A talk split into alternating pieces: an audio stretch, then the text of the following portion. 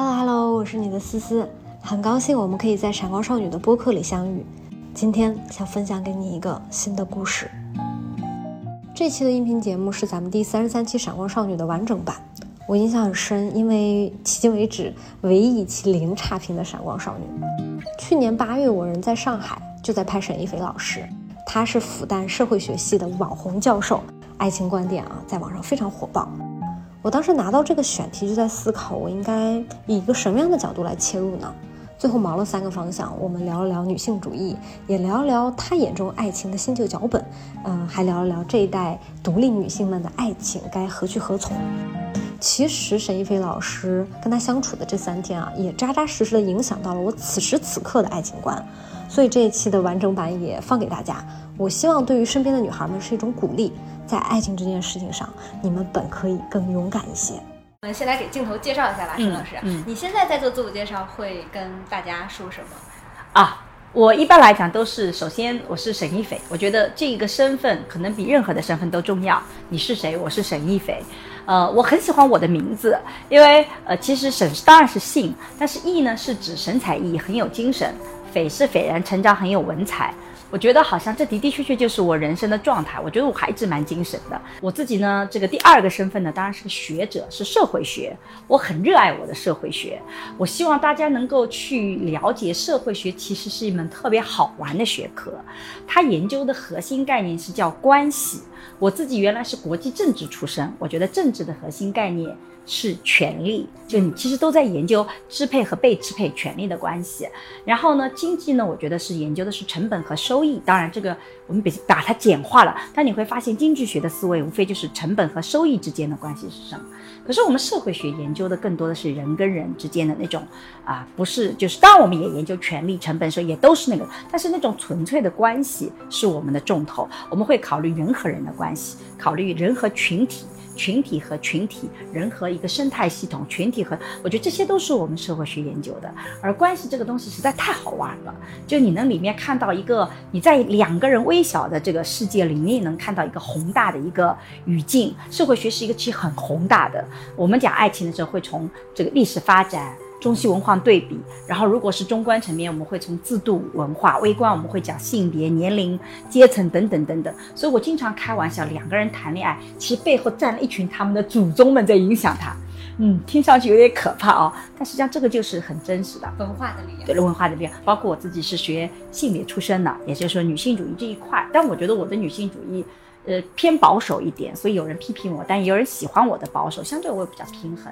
那这个是我的学术的身份，那我自己的人生信条是把生活升华为学术，把学术翻译为实践。所以一方面我要把生活中东西做成个学术的成果，哎，比如说谁在你家透过性别看世界，这些都是学术的产出。但另外一方面呢，我也希望把学术翻译为实践。这个最近的十年其实大量做了这个翻译的工作。这个翻译不是从中英文翻成中文，而是如何从一个非常学术的观念。或者学术的结论能够翻成大家都能听得懂的，而且尽量不让它走样。好，那最后一个呢，就是我觉得我是个挺幸福的人。我的我的人生节奏几乎在很多人眼里是个非常规典型的，就二十岁谈恋爱，然后二十五岁结婚，就是跟我先生，二十七岁生老大，我生了个女儿，三十二岁生老二。然后呢，自己事业也还不错，有一份自己特别喜欢的事业。然后我先生也事业还不错，然后双方父母也都比较健康，能比较给力的支持。所以在很多人眼里，好像我是一个比较。完美的一个状态。我们老家有一个风俗习惯，就是新婚夫妇结婚的时候需要有一个人去铺床，这个人最好叫儿女双全，家庭幸福，父母双全，就最好都全了。我就经常被挑中，你知道吧？在一大群亲戚一排，你最好，你来铺床。包括我们导师的孩子结婚，都是我去铺的床。我的确觉得自己很幸运，有一个非常好的一个家庭。当然，我脾气不是很好，这个性格也不算很好。虽然来自苏州，但一点都不温柔，经常被我先生说他上当受骗了，以为找个苏州姑娘会比较温柔，结果发现根本就不是这样子的，所以不太符合这些特征。徐老师非常真实，对我，我觉得我对自己也比较诚实，就我不仅对别人很真实，我对自己也很诚实。我很少去强迫自己做那种 我觉得很累的事情，这个累不是说我会逃避责任，而是说有些事情我内心发现我不那么想做，我就会去去拒绝它，即使有的时候偶尔会得罪人，我觉得我也会去做的。就我会比较在乎自己的感受，不太会委屈自己。一个词说自己是一个女性主义学者，嗯，然后我就在翻这本书，在看到底什么是女性主义，是什么是女性主义视角？是的，非常好。为什么我说我是个女性主义学者？是因为我真的是科班出身。我在这个呃两零零二年、零三年、零四年，哦不对，算数，呃对，零二年到零四年，是的，三年时间。嗯，我是参加了密西根大学。中华女子学院和香港中文大学办的第一届的社会性别理论班，所以其实是还拿了那个香港中文大学的学士后，相当于硕士学位吧，就是那个等于说是非常科班的学社会性别出身的。那什么是女性主义？我一直认为女性主义。绝对不是说是一个统一体，女性主义背后有很多流派，自由主义、激进主义、马克思主义等等等等。但是女性主义其实是重新在整体的世界里看到性别对每一个人的影响，而不是说只做妇女学。我们不只是在追求所谓的女性的理，而是看到性别对一个人的影响是什么。假设你今天想象一下。思思，你如果出生是男性，你同样生活在你的家庭里，你同样走上社会，你的人生会不会有所不同？我觉得会更，因为我自己在做公司嘛，我我经常受到的困扰就是，我认为男男性的领导力更外放，嗯，可能如果我是个男性，我的事业会比今天做得更好。对，比如说你是女性，如果你到一个应酬的场面，你会发现，如果你很能喝酒，大家会觉得很开心。但是会觉得你不是一个很好的理想的爱情的交往对象。但如果你很不能喝酒，你保持一个大家符合大家的女性的想象，但显然你又没有办法打开你的视野。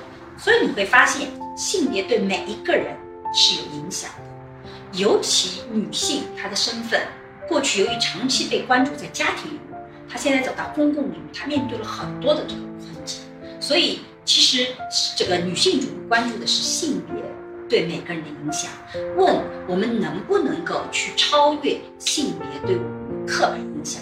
因为社会性别告诉你说，就这本《透过性别看世界》，主要告诉你是说，其实人是有两种性别，一种是生理性别，你我生而不同；但另外一种性别是社会所建构的性别形象，而这个并不见得跟我的生理有关系。比如说，是不是女性一定更温柔？一定更体贴，一定更细致。我们所有研究里都没有研究出来有这个区别。甚至在脑科学里，现在越来越多的脑科学发现，如果一个群体，比如说女性做更多的家务活，她可能在这部分比较亮；但如果两个人一直做同样的事情，两男两性的脑是没有区别的。所以在这个过程中，你会发现，其实很多都是刻板印象。但是这个刻板印象可能符合农业时代。女性在家里，但是到了今天的工业化时代、信息时代，它其实不符合我女性的处境，所以这是应该可以改变的。我们能不能跳出来，对不对？这个就是社会性别所强调的。说到底，女性主义其实是在呼吁每个个体可不可以看到每个个体的独特性。我们有很多差异，个体和个体之间的差异是非常多的，但是性别本身并没有那么。我能否跳跃出这个框架？我自己很感谢社会性别对我的影响，就他给我的一个世界是打破框架。你原来一直以为自己很正确的事情，你有一天会突然问：真的是这样的吗？就我以前，你看二十岁谈恋爱，二十五岁结婚，觉得自己特别骄傲，你看很顺利的把自己嫁掉了。可是是不是我真的把自己早早的嫁掉，就说明我比那个二十五岁还没结婚的人，我就真的比他更优越吗？我比他更优秀吗？真的是这样子吗？你打个问号，你就突然会意识到不是这样子的。很可能是因为我对自己要求很低，随便找个人就嫁了，人家对自己更在乎，对不对？那很可能背后是不同的原因的，所以他会让你打破框架。你会觉得有些事情啊，我不能出差，因为很危险。可是你一看数据，中国发生的强奸率远远低于被抢劫致死的。也就是说，男性被抢劫、被杀的几率远远高于女性强奸。那这样子的话，岂不是男性出差更危险？那难道不应该男性更害怕出差吗？对不对？为什么我们女性会被恐吓说你不能够出差，你不能独立的行动？我们经常觉得女司机开车很差，可是明明数据告诉你说，你看男性出车祸的概率是女性的八点八倍，整个在群体里出车祸百分之九十四点几是男性，百分之五才是我们女性。对吧？当然你会说女性更少，那没关系的。我们按照女性里面出车祸的比跟男性出车祸比，那男性是我们的八点八倍，说明我们女性很擅长开安安全的车啊。我们女性早就不擅长开车了，所以你会发现它会让你打开你的世界，会让你觉得说哦，原来我没有那么差劲，原来我不一定要非要这么生活。所以在我眼里，其实女性主义最重要的就是突破。过去那些性别的刻板印象给你制造生活的框，女性有，男性也有，男性现在也很惨的，他要是不成功，不要说连男人都不是，对不对？他也很沮丧。那我们男性也是需要去关注，他也需要去突破，对吧？男性最怕别人怕说他娘娘腔，但我们女性不怕被说成是假小子，因为男性气质被看成是更高一等的时候，你往上走。大家能容忍，往下走就不能容忍。所以男性也是受创伤的，男性也要突破嘛。因为过去那些男性气质，他现在就不太成立了。以前讨论说，就是为什么中国的那些都是小鲜肉，嗯，对吧？没有那种四肢发达的那种，对吧？为什么没有？为什么？因为你会发现中国的家庭暴力还是非常比例高的。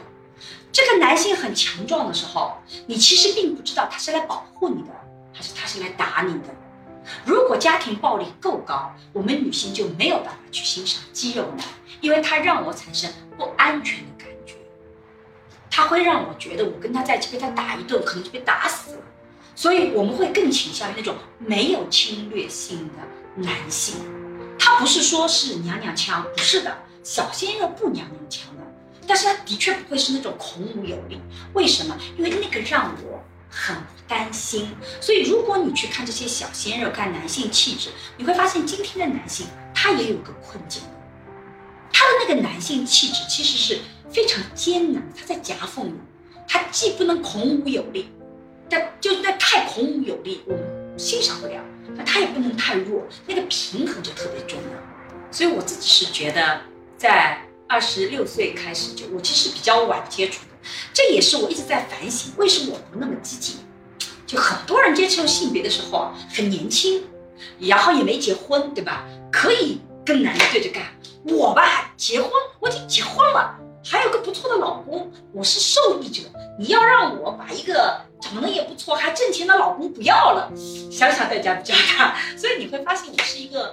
呃，就既得利益者，那我要去反，其实就没有那么大的这种原生动力，所以我自己是承认我保守的，我会比较呃这个欣赏那些愿意勇于去斗争的这些人，但我自己是做不到的，我自己会觉得可能平衡是更好的，就怎么找到幸福？我觉得女性主义到最后还是追求个人幸福，你追求的还是自己的成长幸福，那如果平衡更能让我幸福？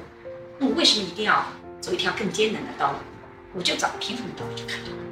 刚才陈老师说的就是一种女性主义的视角，对不对的？你可以发现我整体都在那个怎么打破框，这就是女性主义视角。所以用最简单的话，就是女性主义其实就是突破性别给你的刻板印象的框，这是我的理解。这但是我们在学术上会讲，女性主义是一种政治身份，是一种生活态度。是几种理论的总和，对吧？我们会有一些呃具体的定义，但在我看来，它就是不断突破性别给你的框。沈老师，您用这套呃看待性别的女性主义的方式做了爱情，做了关系，嗯啊，这个是怎么演变过来的？其实我觉得，我因为留在福建社会学以后，我第一个所进到的领域就是社会性别研究的领域。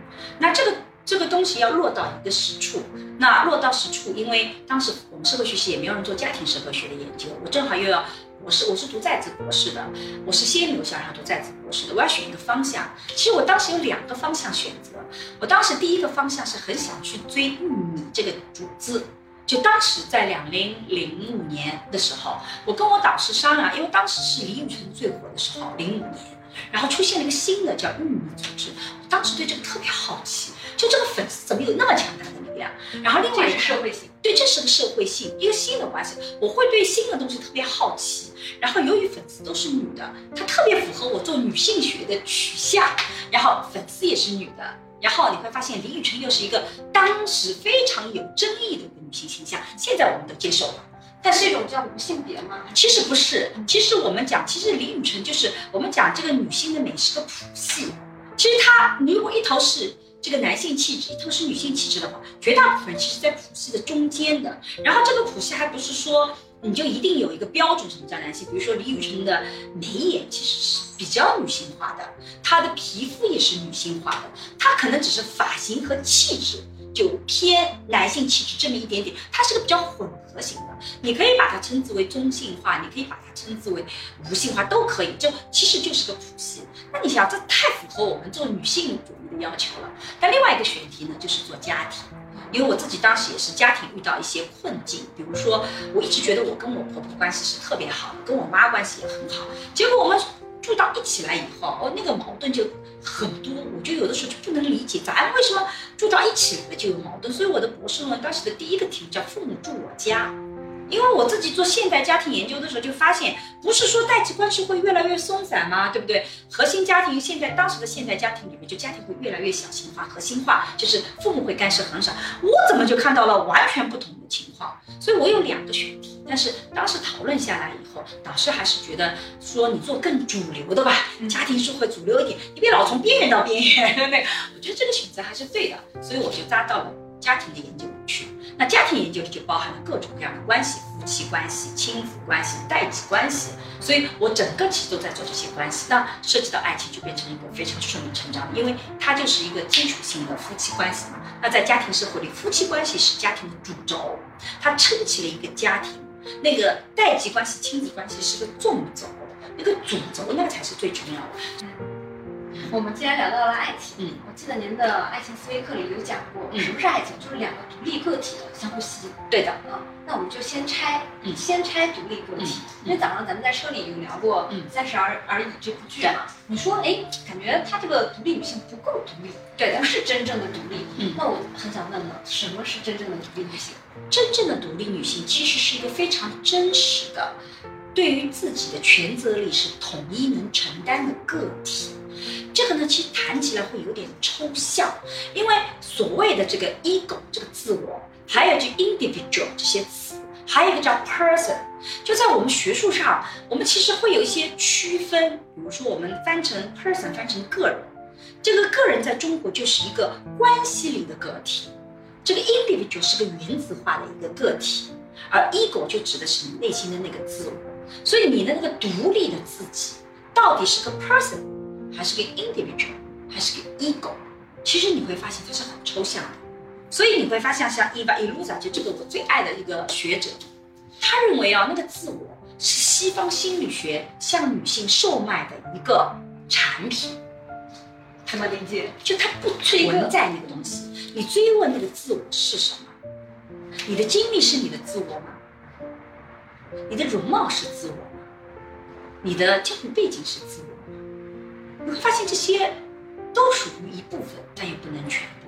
但在我看来，什么叫独立的个体？就是我能对自己的选择承担责任，而且我清楚的知道我选择什么。我也能支撑起我自己的选择，我有知情权，我做出选择，我承担责任，我能全责领制，这叫独立的个体，而不是把我所要的东西寄希望别人。我为什么觉得像顾佳这个形象，她其实是一个伪的独立女性，就是因为你会发现她要的幸福，其实是依赖于她的丈夫的，她得跟丈夫一起合作，她的丈夫必须要。事业很成功，然后她去买大房子，你会发现这些其实不是她自己一个人能撑起来的，但她要的东西是那些，所以她的选择，他有的时候到最后不能承担这个结果，就是他选择本身就不是他能全部承担自己的责任。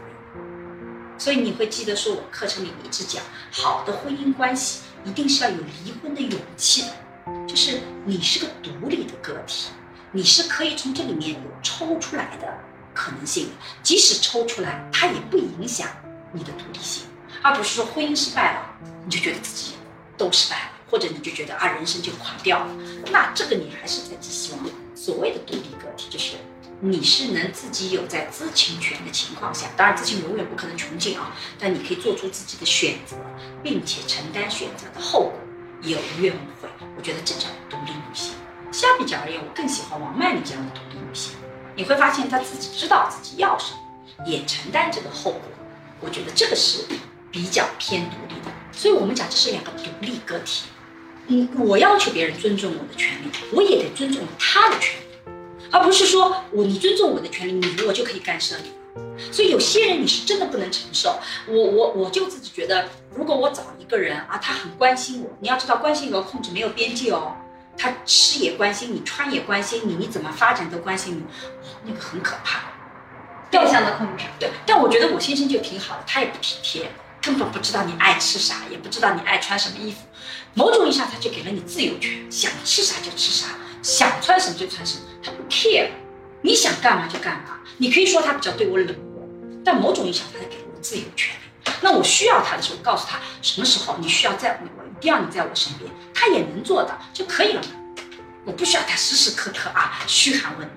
你会发现，我们一天出来，他不会有一个电话说哎，老婆你在干嘛？我也不会给他打电话，老公你在干嘛？没必要，我们都知道对方在外面都在很努力的工作，他也在努力的完成他要做的事情，我也在努力完成我的事情，然后回到家里我们就很好。然后如果我们会互相问一下，今天晚上你回家吃饭吗？你回家吃饭我也赶回来。如果你不回家吃饭，那我正好有个朋友，我去见他一下，可不可以？OK，那我们就互相去见朋友。那如果我们有问题，我们得去讨论这个事实，而不是说一有问题一定要男性先赔礼道歉，凭什么呀？如果他一定要赔礼道歉，他就不再是个独立个体，他就是你爱情的工具啊，工具人。要好好想想，很多当今的男性都被当成了工具人。我今天看了条微博特别有意思，他是这么说的：他说我发现我们这个时代少了点东西，嗯，少了越来越多愿意表达自己的爱情的男性。对啊，你知道我专门对《三十而已》我做了一个一个一个视频。就为什么我觉得这个编剧到最后他没办法解出给出解决方案来，就是因为里面的男性全是工具人。担保。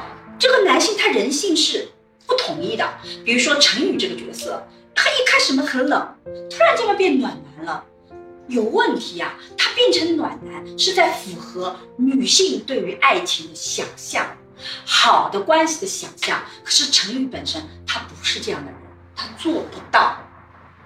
陈宇就变成了钟小琴想要的婚姻生活的工具人，所以你会发现，我研究里就发现，男人不想谈恋爱，女人不想结婚，因为一谈恋爱，男人就成为了恋爱的工具；一结婚，女性就成为了婚姻的工具。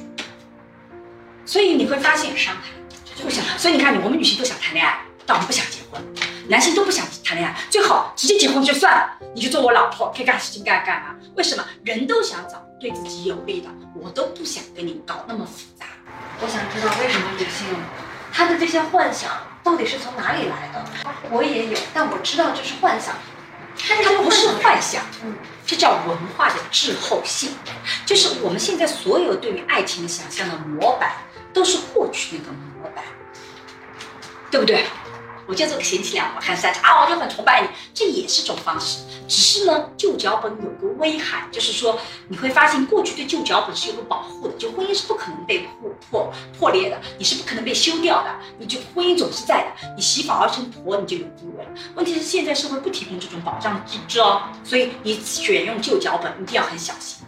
那你新脚本，你既然自己是独立的，那你就要把对方也看成独立的。所以爱情是两个独立之个体之间的。关系，你得把这个你是独立的，我是独立的，我们来建一个新的关系。你要建这样的脚本，你才能符合今天的时代。所以文化本身一直有滞后性。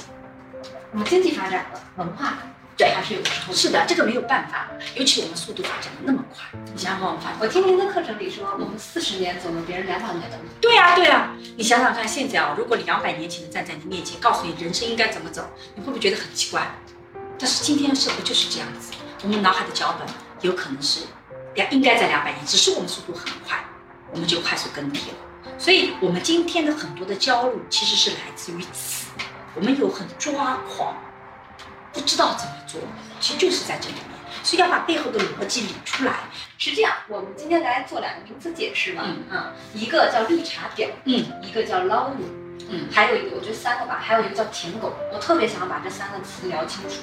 我我想先表达我对舔狗的态度，嗯就是 review 我们刚才那个问题。现在好像愿意秀恩爱、愿意表达自己爱情幸福的男性越来越少了。嗯，他稍微表达一点就是你是舔狗，对的，多么粗暴！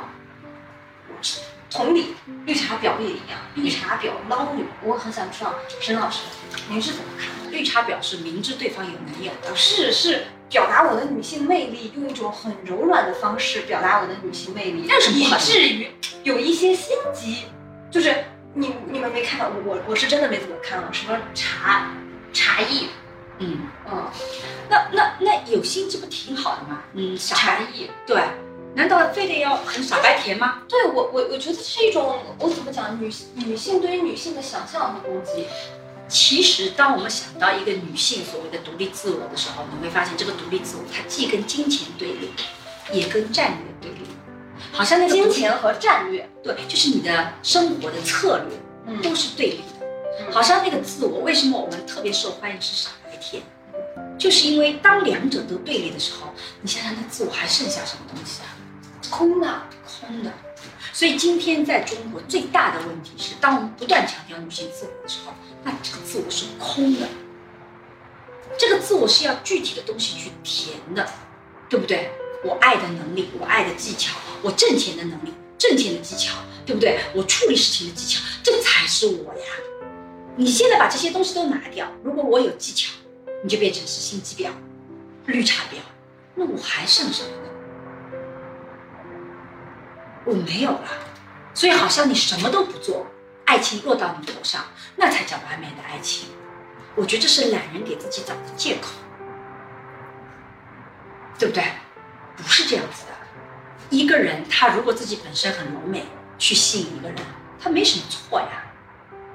没有什么更高级、更低级，不是说你你柔美你你你自己啊，不是说我们今天作为独立的女性，我就要跟传统女性划清界限，传统女性做的我都不做，那你不就拿一个霸权打倒另外一个霸权吗？你的生活还是很小啊，难道不应该是过去我的这种风格我也能接受，然后我新的风格也能接受？我们叫去除性别对你的刻板印象，不是让你走到男性这边，你不是走一个反的刻板印象，不是的，而是说我可以选择美，我也可以选择很刚强。我可以在某些场合里面选择，我可以在某些场合里选择刚强，这取决于我此时此刻我想怎么做，而不是我作为独立女性，我就非得跟男性划清界限，我就不能拖着腮帮子看他。为什么呀？我就很崇拜我丈夫，我看他经常就觉得哇真好看，我我的内心就是崇拜他的，我怎么就不能够表达我的崇拜呢？没这个道理。我是真实的自我，我忠于我自己，就是此时此刻我崇拜你，真的。然后我生气的时候，我就跟他讲，你怎么能这样子？我先生经常抱怨我说，他跟我生活在一起，发现我只有两种状态，要么很爱他，要么就想跟他离婚。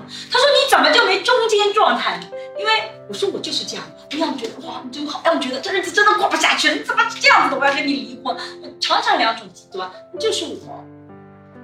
我没有说我非得要时时刻刻是，我觉得不是这样的。但现在你会发现，当我们谈的时候，他会把金钱排在自我之外。所以我以前有一个讲座专门讲的，其实很多时候我们女性爱钱，不是说爱一个男性的钱，而是爱这个男性积极上进的挣钱的能力，这也是很难能可贵的。那为什么非得找个？实际上你也不会找个穷的，实际上大家都找有钱的，但我们又鄙视那些找有钱的。你说纠这就对吧？这就是捞女嘛。所以没，这就是双标。我们学术里叫双标，就是好好讲讲双标。双标就是用在自己身上的标准和用在别人身上的标准是不一样的。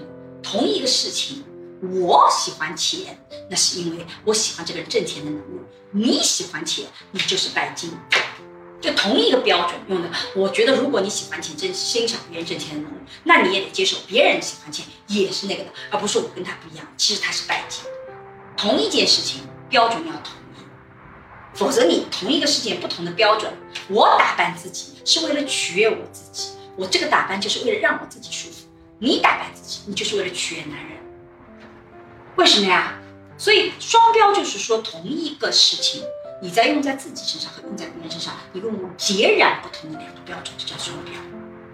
这种这种这种双标，就是我们刚才说的新旧脚本，对的，新旧脚本的矛盾性。所以我我我在里面讲，为什么讲不要贪心，就是因为很多人，我们专门有一章节，就是里面最麻烦的事情，就是你既想要旧脚本的好，又想要新脚本的好，你既想有个人养着你，对吧？给你提供特别好的经济条件，房子也准备好了，同时又在房产证上写上你的名字，让你做独立自主的女性。凭什么呀？既然是独立自主的女性，就不用 care，非得在房产证上写我的名字。但同样的，也不认为生孩子就是我们的事儿，不认为说我要为这个家庭非得要牺牲，没这个必要。如果我要为这个牺牲，那你房产证上写我的名字，因为我牺牲了嘛，对不对？那个是标准的。你既然不那个，你不能够既要写上我的名字，我又什么都不想做贡献。干嘛呀？别人提供房子，为什么要写房产证费呢？你还省了房租费呢，挺好。为什么我开头问了一个女性主义，然后中间问了一个我们刚才说的独立女性？因为我现在现在发现很多网上在污名化这件事儿。对，嗯，一个是就是啊，有一派啊，康基大派就说啊，你这个是女权，你这个是怎么怎么怎么样。另外一个就是，哎，你不是独立女性吗？独立女性你就啥事儿都自己干了呗。对对对对，对，我觉得这种极端性、这种污名化很可怕。是的，之前有一个 Papi 酱，Papi 酱的孩子是冠夫性的，对不对？然后呢，大家就觉得一个独立女性，你的孩子怎么能够冠夫姓呢？你会发现有一派他很生气，觉得你独立女性就不应该冠夫姓。但有另外一派会觉得你个人选择嘛，怎么好怎么来。像我两个孩子也都姓我丈夫的，不是说我没有觉得这个姓我的重要性，而是因为我们家我爸爸的姓吧，他是过继的，我妈妈她外我外公又是那种过继的，我们两个姓都不那么的有。背景独创性就没有那个历史渊源，而我先生那个姓他有家谱，哎，我觉得这个很好。那我个体是可以这么选择的，所以我觉得冠夫姓就是一个自我选择的过程。你会发现，我们做每一个个体做选择，其实是会衡量很多东西的。但是，呃，所以我觉得 Papi 酱选择冠夫姓一点都没有问题。不是说我们作为女权，我们就一定要冠母姓才叫女权，我就可以选择冠夫姓啊，因为商这个姓很少见，又有。过去的那个族谱啊，多好啊！但我也特别能理解，强调女性要冠夫姓，尤其是说为什么你这些强大的女性，因为冠夫姓被被解构掉，其实是我们女性主做了很多努力的，这是我们的一个成果。而这个成果的维护，其实是首先需要有话语权的女性去保护这个成果的。结果你们有话语权的女性，你们都放弃掉了，那你让下面的人怎么去坚持自己想要的东西呢？它不就变得更艰难吗？这个道理其实也是有道理的。这种批评，我觉得也是值得被倾听的。所以你会发现，它两者都有道理。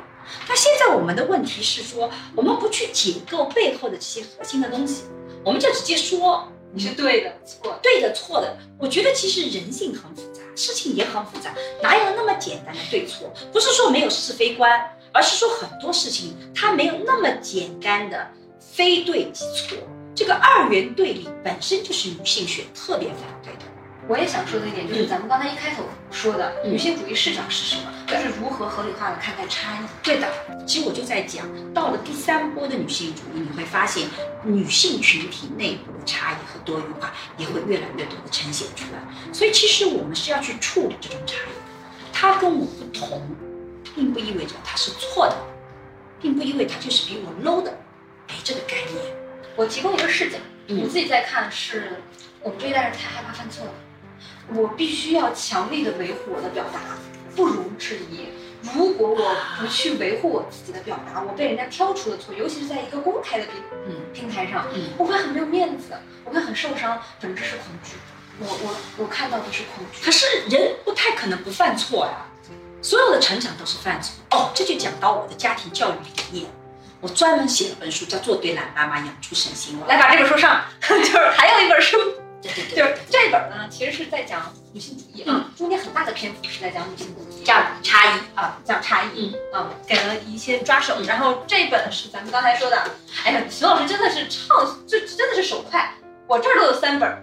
我写写写的很努力的，每天他做到不算小说，对对对，每天工作到凌晨一点。那个 陈老师讲讲这本书讲的。我我在这本书里其实反复强调，我最最讨厌的教育方式就是纠错，就是你会发现啊，当我们一谈到教育，你脑海里出现的就是说他犯错，我给他指出来，他就能改正，这就叫教育。我觉得这个逻辑是不对的，对吧？我们孔子以前也不是这么教的呀。对吧？他说两小而辩日，你就你，人家那你就不要跟人家讨论嘛，对不对？人家就这么认为的。你看他也没说我非得要跟你纠错，他说如果你说服不了他，你就算了，就让他这么理解，没说非得要纠错嘛，对吧？其实我自己也是这么觉得的。有的时候你知道知道自己错在哪里，并不意味着你知道正确是怎么做的。其实我们特别需要有人告诉你正确的是什么，你会更做。可是你会发现，我这几年做家庭教育，真的觉得很惨。那个小孩子从早上开始，父母就开始挑剔他，起床了赖床，很晚起床，吃了不好好吃，出门的书包没有理好，啊，一直都都都在批评他，穿鞋子也穿的不好，然后外婆、爷爷奶奶、外公外婆也会批评他，对吧？那爸爸妈妈会管他学习，到了学校吧，老师也会就找他的错误啊，这道题又错了啊，那个又怎么怎么样了？回到家里吧，还第一件事情不做作业。你想想看，咱们工作也没有说回到家里先写个工作日记吧，总归先葛优躺一会儿吧？难道这不是人性吗？然后我们要求孩子非得回到家里第一件事情必须做作业，你要不做作业我就很不能承受。然后你要做作业要做得很好，然后在旁边跟这个这个错了那个错了，你每做一步我都给你指出错误来。你想想看，这样的人生坚持过十几年。有意思吗，陈老师，你发现没有？就是这样的家庭培养出来的小孩会在网上挑别人的错呀。对，因为他就只会挑错，而且他自己其实内心充满了被挑错的愤怒，而且他自己内化了这个体系，就是人不能犯错，一犯错就是应该被受到惩罚。但实际上不是的，人生就是个犯错呀。你不断的试错，你才知道正确吗？你说撞南墙，你非得自己去撞一回南墙。你才知道南墙在哪里，对不对？你才知道怎么去调整，而不是说我把你所有的南墙拆了，让你永远碰不到南墙，然后你在每一步错误把你修正过来，修正过来，你必须按照我正确的道路。父母怎么能保证你给他的正确道路一定是正确的呢？陈老师，我发现你的自我非常的坚定，肯定我们的用户会有问的，因为我们用户都是年轻上进的小姑娘，他们很好奇说，哎，我怎么能修成沈老师这样坚定的自我呢？需要时间，也不是一开始就坚定的。就是其我自己一直觉得，现在经常谈什么三十而已啊，乘风破浪的姐姐啊讲年龄对女性好像是一个很大的问题啊。我真的觉得这是个特别奇怪的逻辑。我超爱现在的我，可能我会更爱未来的我。年轻时候的我，我觉得除了年轻以外，还有什什么呀？所以年龄的增长，它就是种财富。你就是从怀疑自己。一点点坚定起来的，这就是岁月给我们的好的东西呀。我们又不像过去活到四十岁就要死掉了，或者四十岁身体就不好。现在咱们可以活到八九十岁呢，所以你会有很漫长的人生，所以不用着急，一点点来。你其实所有的亲密关系都在跟自己对话。你其实，在漫长的人生里，在问我到底是谁？我觉得我是到了三十多岁，我们在车上也聊到，就我对工作早期会觉得我是做牺牲的，我慢慢去认清自己。真的是我在做牺牲吗？我真的不喜欢这份工作吗？我发现不是的，我只是以为自己在牺牲，以此来要挟我的丈夫给我更多的爱。只是我遇到了个特别直截了当的丈夫，告诉你我不会这么来爱你的，把我逼到了南墙，我不得不去追问自己，真的是这样子吗？然后我就看清自己，其实我特别热爱教师这个岗位，发现它很适合我。对吧？我也比较喜欢表达啊，话又多。你说还有什么比教师这个行业更适合你？而且我又比较热心，我是属于那种很喜欢这个 管人家、干涉别人，然后说你这个不对哦，你怎么怎么样？以前可讨人嫌，经常被人不喜欢。但是这是我的一个特点，而做老师这种好为人师嘛，就没那么让人讨厌。偶尔我也会反思，不要呢，我会忍一忍。就不要那么好为人师，说不定人家不需要，对吧？但是某种意义上，老师给了你这个身份，你可以告诉别人什么是我认为好的，你看多适合我。这个时候你就认清了，原来我做这个行业，我做这个份职业不是牺牲，它其实是很适合我的一个选择。那你就不会焦虑了。要不然你老觉得自己牺牲，你是不是有很多负能量？你就很希望对方来回报你，那你就这个关系就很糟糕，而且内耗。是的，所以这个过程它不是一蹴而就的，恰恰是一步步来的。比如说第一步听沈老师的爱情课，先详细讲讲爱情课是怎么在亲密关系中看见自我，镜像中的自我。对的，因为你你自己啊，其实是没有办法看清你自己的，你需要一个镜子才能看清自己。那个镜子有的时候是社会的人的话，其实他没有那么清楚的来展示，因为越亲密越不能容忍差异。你如果做的不好，我跟你不熟，干嘛要告诉你好或不好？只有关系很亲密，才能把我们显现出来。尤其是亲密关系，其实特别容易把一个人内心很本质的东西赤裸裸的呈现出来。你的好、你的丑恶、你的贪心，都会在亲密关系里呈现出来。所以它其实是让你认识自己一个特别好的方式。你会发现。这个镜像自我就让你能更看清你自己，我到底喜欢他什么？我对别人来讲价值到底在哪里？你是通过这种碰撞才能看得清楚的。你不通过碰撞，永远是一个人，你怎么知道价值在哪里？你给自己形塑一个啊，我就是那个独立自主的啊，我就不要结婚，我什么都不要，真的是你内心想要的吗？你连跟别人的链接都不要吗？你就是独立自主吗？你可以经常问自己这些问题。你会发现，我们只是不想做婚姻的工具人，不想做爱情的工具人，但我们是渴望亲密关系本身。那既然这样子，把自己放进去，所以我，你看，我最后有一章叫“你需要勇敢”。我认为爱情到最后是个勇敢战游戏啊。我的开头篇就是勇敢。你怎么能坚定的认识自己啊？你首先得勇敢的去看那个真实的自己。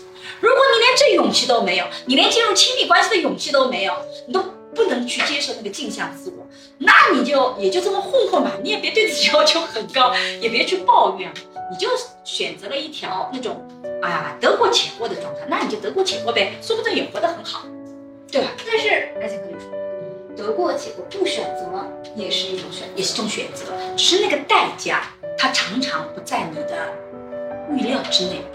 当你做选择的时候，那个代价是你在预料之内的。你主动选择，你会想知道它可能好是怎么，可能不好是怎么。当你不做选择的时候，那个结果它不在你预料之内。有的时候可能给你惊喜，但更多的时候给的是惊吓。你会发现很多时候是惊吓，这个时候你能不能承受，就非常麻烦了。你是被迫成长，还是主动成长？无非就选择。其实人是逃不过成长的，无非就是主动成长还是被动成长。所以我很喜欢一句话，很多年前。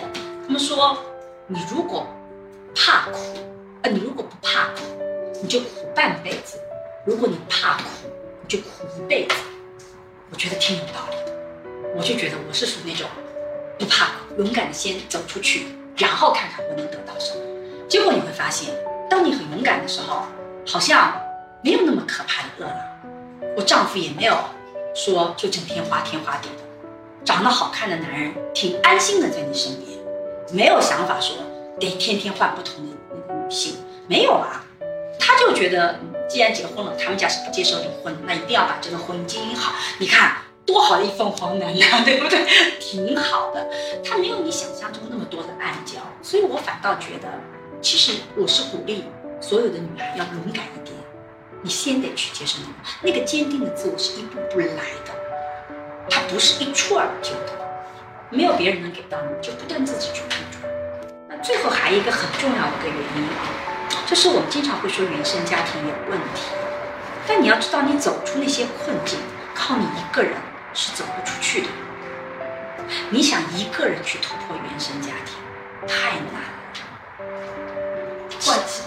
其实你是需要有人来拉你的，你是需要有人来帮助你的，所以很多时候。你如果找到一个人，他能来帮助你，其实那件事情是非常值得庆幸。我有的时候觉得我成就了我先生，我会让他觉得生活更好一点，但我觉得他也成就了我，他让我觉得特别的安心。原来我可以去做我自己所有想做的事情，他给了你一个特别好的后台，就是那种会让你变得更勇。其实你会发现，你需要人把你给带出去的。这个就是亲密关系的价值。就说这个韩剧哈，是精神病也没有关系。这部剧，网评说男主很渣，软饭硬吃，还 PUA 女主，明明一个白富美啊，家境好，收入高，职业是童话作家，他高阶层啊。男主呢，家境贫寒，还有一个自闭症的哥哥。然后呢，弹幕就一直说希望女主找一个更合适的。我觉得吧，这就是新旧脚本的混杂。如果你想要追求爱情，那一个家境好不好，意义在哪里呢？难道爱情不是两情相悦吗？不是品性跟品性的对撞吗？不是跟性格跟性格吸引吗？当你去考虑门当户对、家庭背景，不就是爱情的旧脚本吗？如果既然你追求旧脚本，你就别追求爱情。旧脚本里没有爱情存在的空间呢。你找一个跟你都条件很合的，不要爱情啊。所以你又要爱情，你又要去在乎这些东西，你怎么可能遇得到爱情？我觉得他们两个人，我超爱这部剧，这部剧已经上升到我的排前三，甚至可以排第一了。就是因为我自己最爱的韩剧类型，就是披着爱情的外衣，讲一个社会学的问题。这部剧是披着爱情的外衣，在讲如何走出原生家庭的创伤。里面的每一个配角都在做这个事情，整个这个剧就在讲这个东西。虽然这个女的可以找一个可能条件更好的啊，比如说那个立项，就那个那个出版社，那你看能帮助她。可是她的那个拯救就得靠金秀贤这个角色来拯救她。同样的，金秀贤也要靠这个女主去拯救她。这个女主一直在撕金秀贤你伪善的一面，把她的面具要拿掉。所以他们最后写的故事是一个是空罐的公主，看上去很张牙舞爪，里面是空的。她需要有一个人把她填进去，有一个人很坚定的告诉她：“你就是你的，你不是你妈妈的孩子，你有自己的特点的，就要填这个东西。”而金秀贤演的角色是一直有面具，他不断的戴面具，他需要有人帮他把面具撕掉。你觉得他们俩不就互相在做这件事情吗？所以那个女主不断的跟他讲：“你是个伪善者，撕他的面具，直接撕啊，对吧？一个直接说你内心里很空，就不断的来让你反思你东西到底是什么，然后又给你补能量，在你很危险的时候，我能抱着你，告诉你，你看我在你身边，这种能量是一点点点深入的。他在很危险的关节接关头，他没有一次推开女主的，他有的时候会离开女主，但是在每一次的关键的接口，他都没有离开。每一次你扎他的时候，他都很坚定的承受住。女主就需要这样的人呐、刚刚听到一个很好玩的词叫拯救。你知道在旧脚本里拯救是什么？我穷，我没钱，对我找了个有钱人，对他把我拉出生活的泥潭。对。但我刚才听到，虽然我没有看过这部韩剧，嗯但是我刚才听到的拯救是什么？是治愈你内心的创伤。对，每一个人都有点小创伤的，谁没点小创伤啊？对不对？谁的家庭会是很完美无缺的呀？对不对？因为这必然的，从社会学讲是必然的。但你怎么走出来？我们在课程里也讲到了。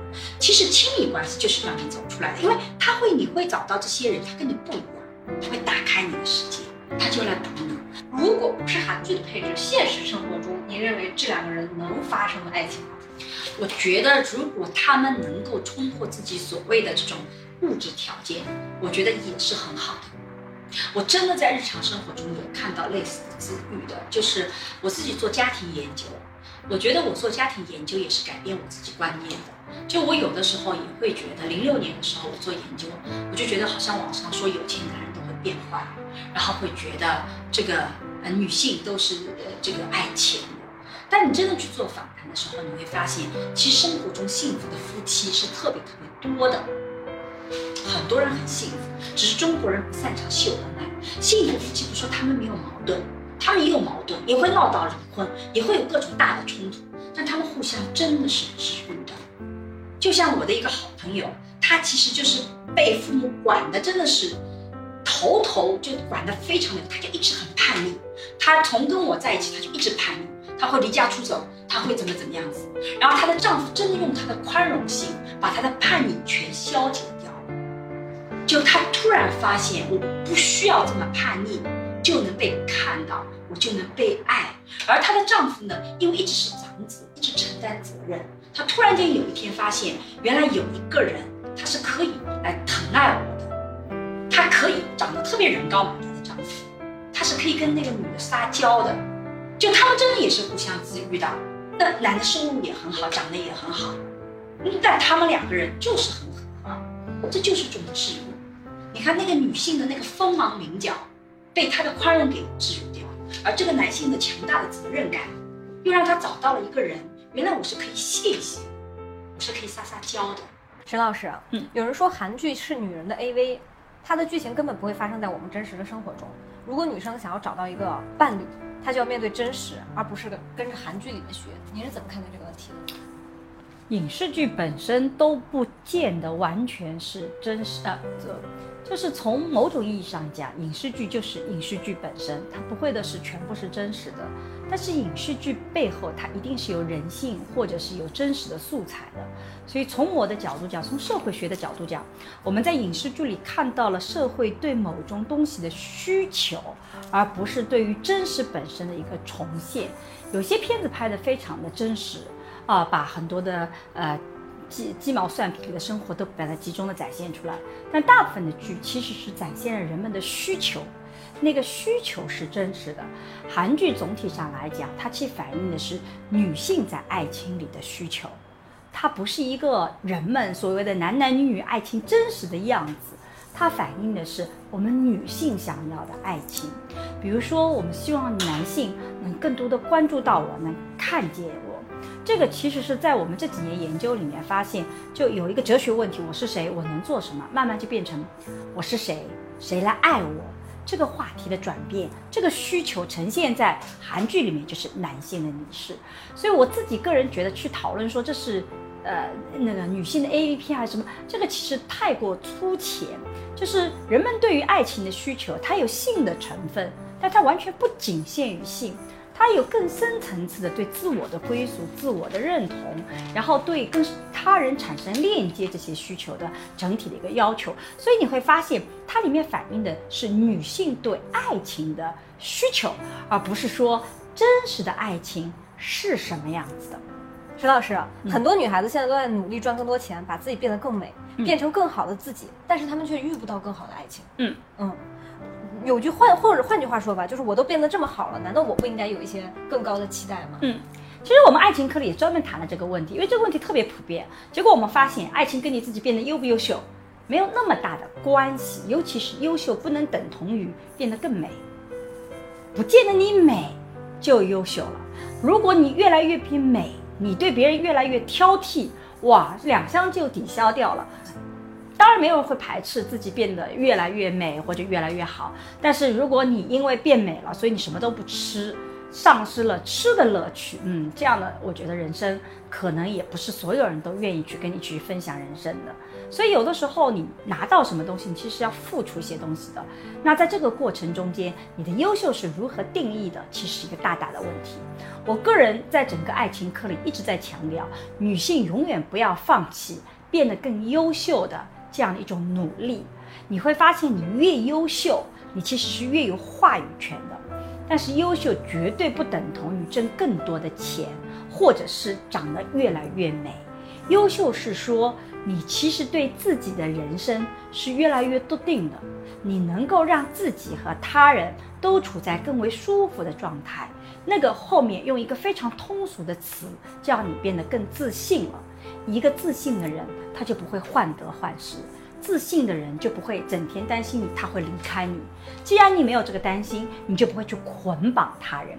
我们在讲爱情四象限的时候，讲这个爱情是怎么从一步步从互惠享乐型，怎么走到成长自愈型，最糟糕的就走到了捆绑型。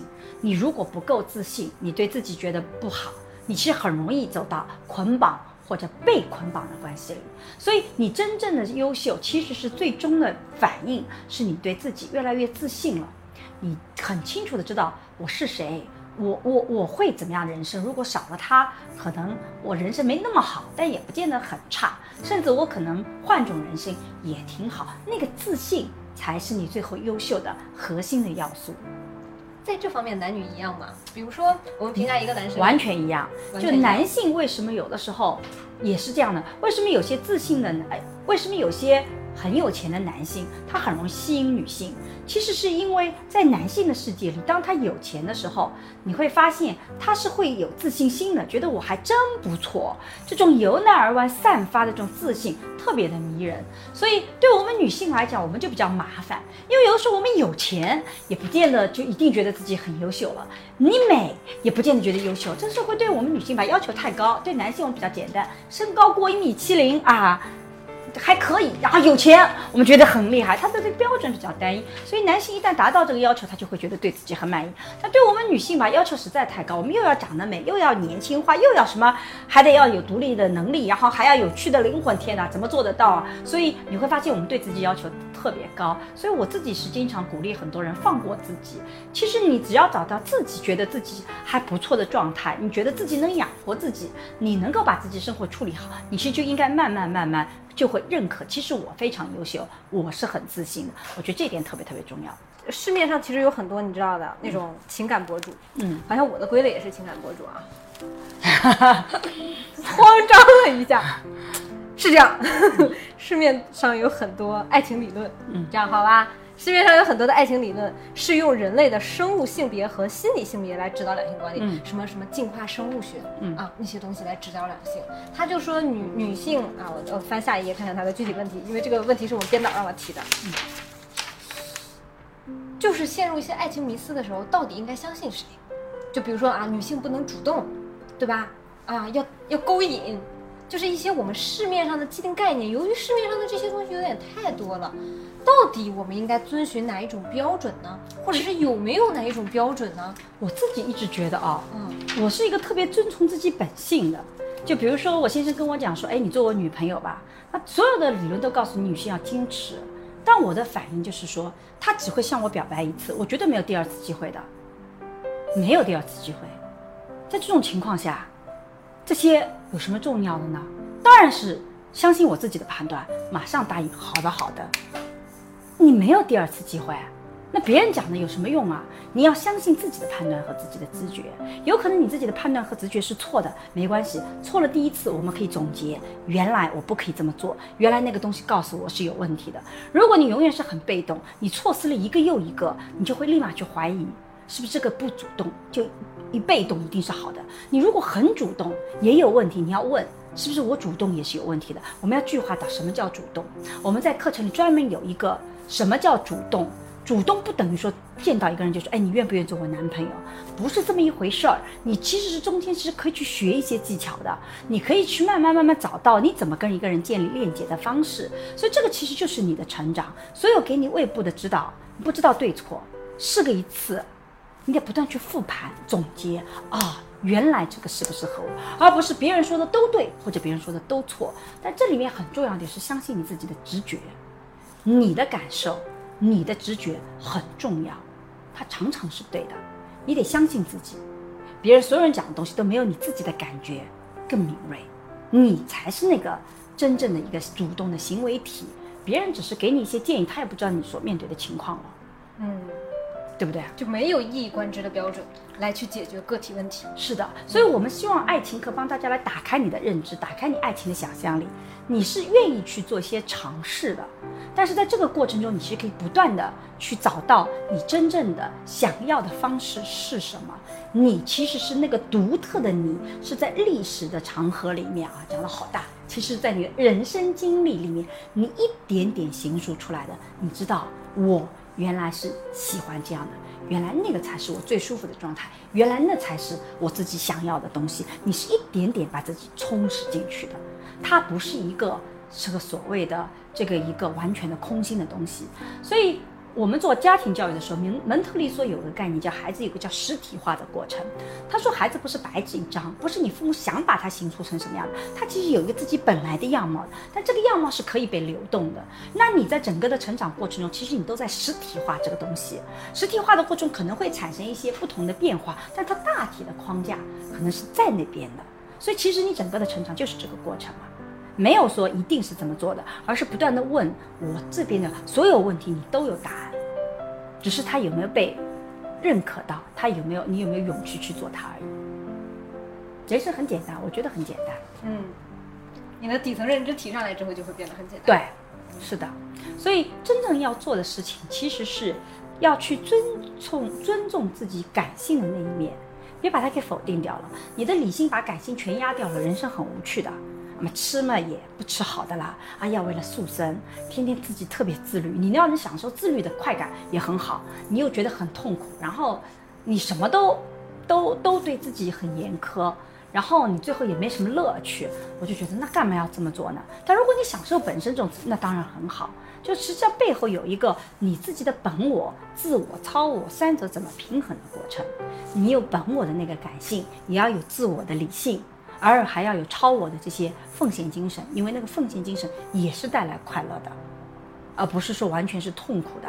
你如果给出去的东西，觉得一旦被失掉很可怕，那就不要给。我们专门有一节讲性。讲到处女，我其实也在谈这个概念，什么时候该给，什么时候不该给，其实是你自己的判断非常非常的重要。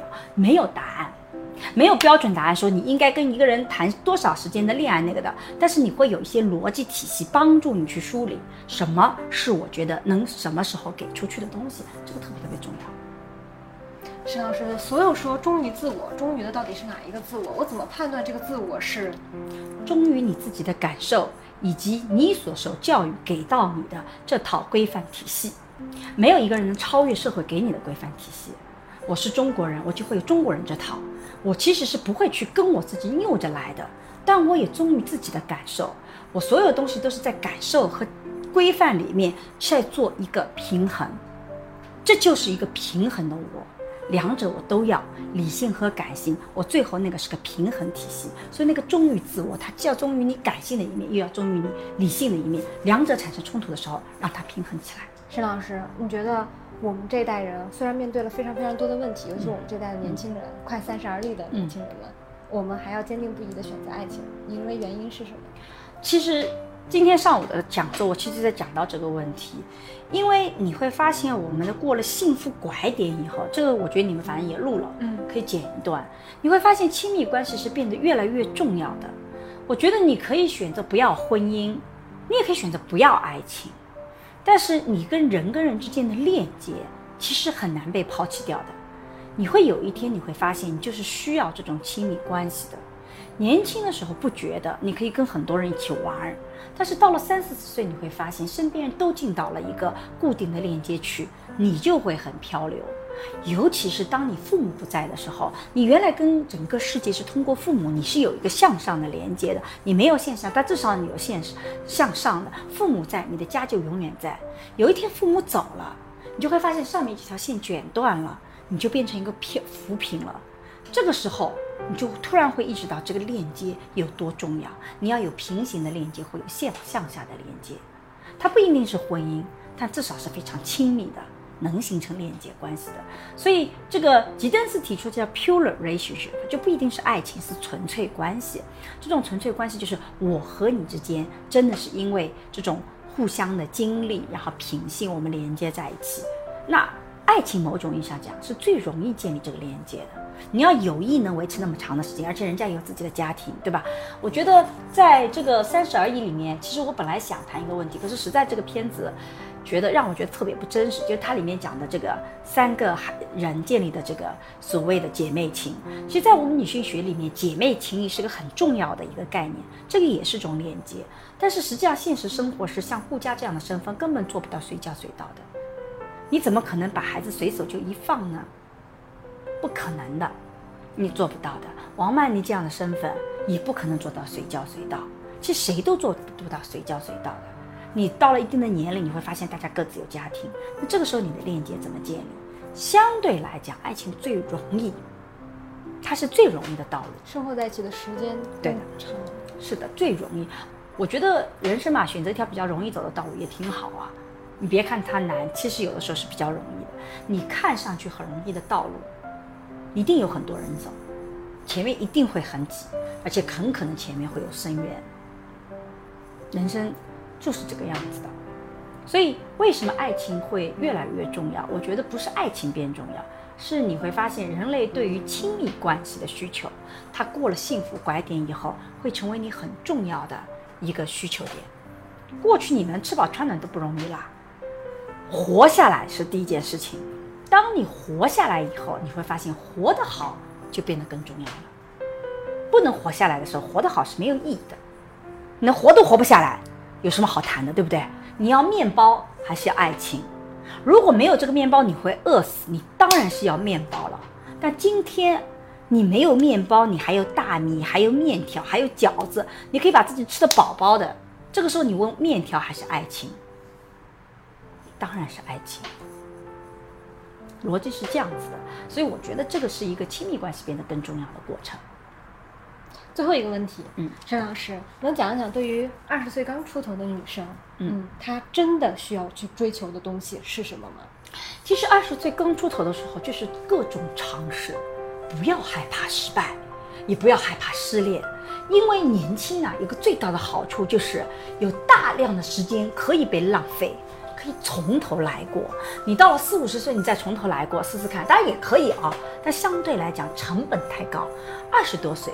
可以，二十一岁谈恋爱，二十三岁分手，从头来过；二十三岁谈恋爱，二十五岁分手，从头来过。你有很多次从头来过的机会，所以不要放弃这些从头来过的机会。人生嘛，去多尝试，以后可能都会尝试的东西，只有那个时候是最容易勇敢的。我很多时候会特别被少年的爱感感动。这个少年当然是打了一个引号啊，不是说一定年龄很小，而是会你会发现，就是因为年轻。你才如此的纯粹，愿意哗的冲出去，很可能受伤很大。可是也正是因为年轻，你才有这个冲的动力。到了一定的年龄，你冲不出去的，想冲都没这个动力冲。你会发现，你内心再也没这种冲动了。你年轻的时候看到一个帅哥，哇，两眼放光芒，好帅啊！到了我这个年龄看上，啊，那就很帅。So what？你没有这种冲动性，所以要很珍惜自己在年少时候的那种冲动性，因为它真的是随着青春的流逝一去不复返了。你可以随着青春的流逝变得越来越智慧，但是那些冲动的东西它其实是没有的。所以我觉得要把这些很宝贵的东西，你得不要把它给浪费了。但我们不鼓励你去做违法的或者是违规的，让你自己承受不住代价的。就你把自己的底线守好。很多时候有自己一个框，你就可以去尝试了。那个底线就是你不能承受的代价，别去干这种傻事儿。谈个恋爱，人家问你借钱，你给自己谈场恋爱背了十万块钱的债务。我最近就在回答这样一个问题：你干嘛做这个事情呢？这是你不能承受的，就别去承受它。底线划好，但其他的是可以尝试。所以你理清自己的底线是非常重要的。二十多岁，能够理清自己的底线，你不要去裸贷，因为裸贷你再还不上这个。你就不能承受，对不对？把底线划好，然后去尝试，这是我对所有年轻人我觉得可以做的事情。很感谢你听到这里，我是你的思思，就在这里结束吧。也很期待你们可以在留言区跟我互动。如果想第一时间追更《闪光少女》，欢迎来微博找我玩。咱们下一期见。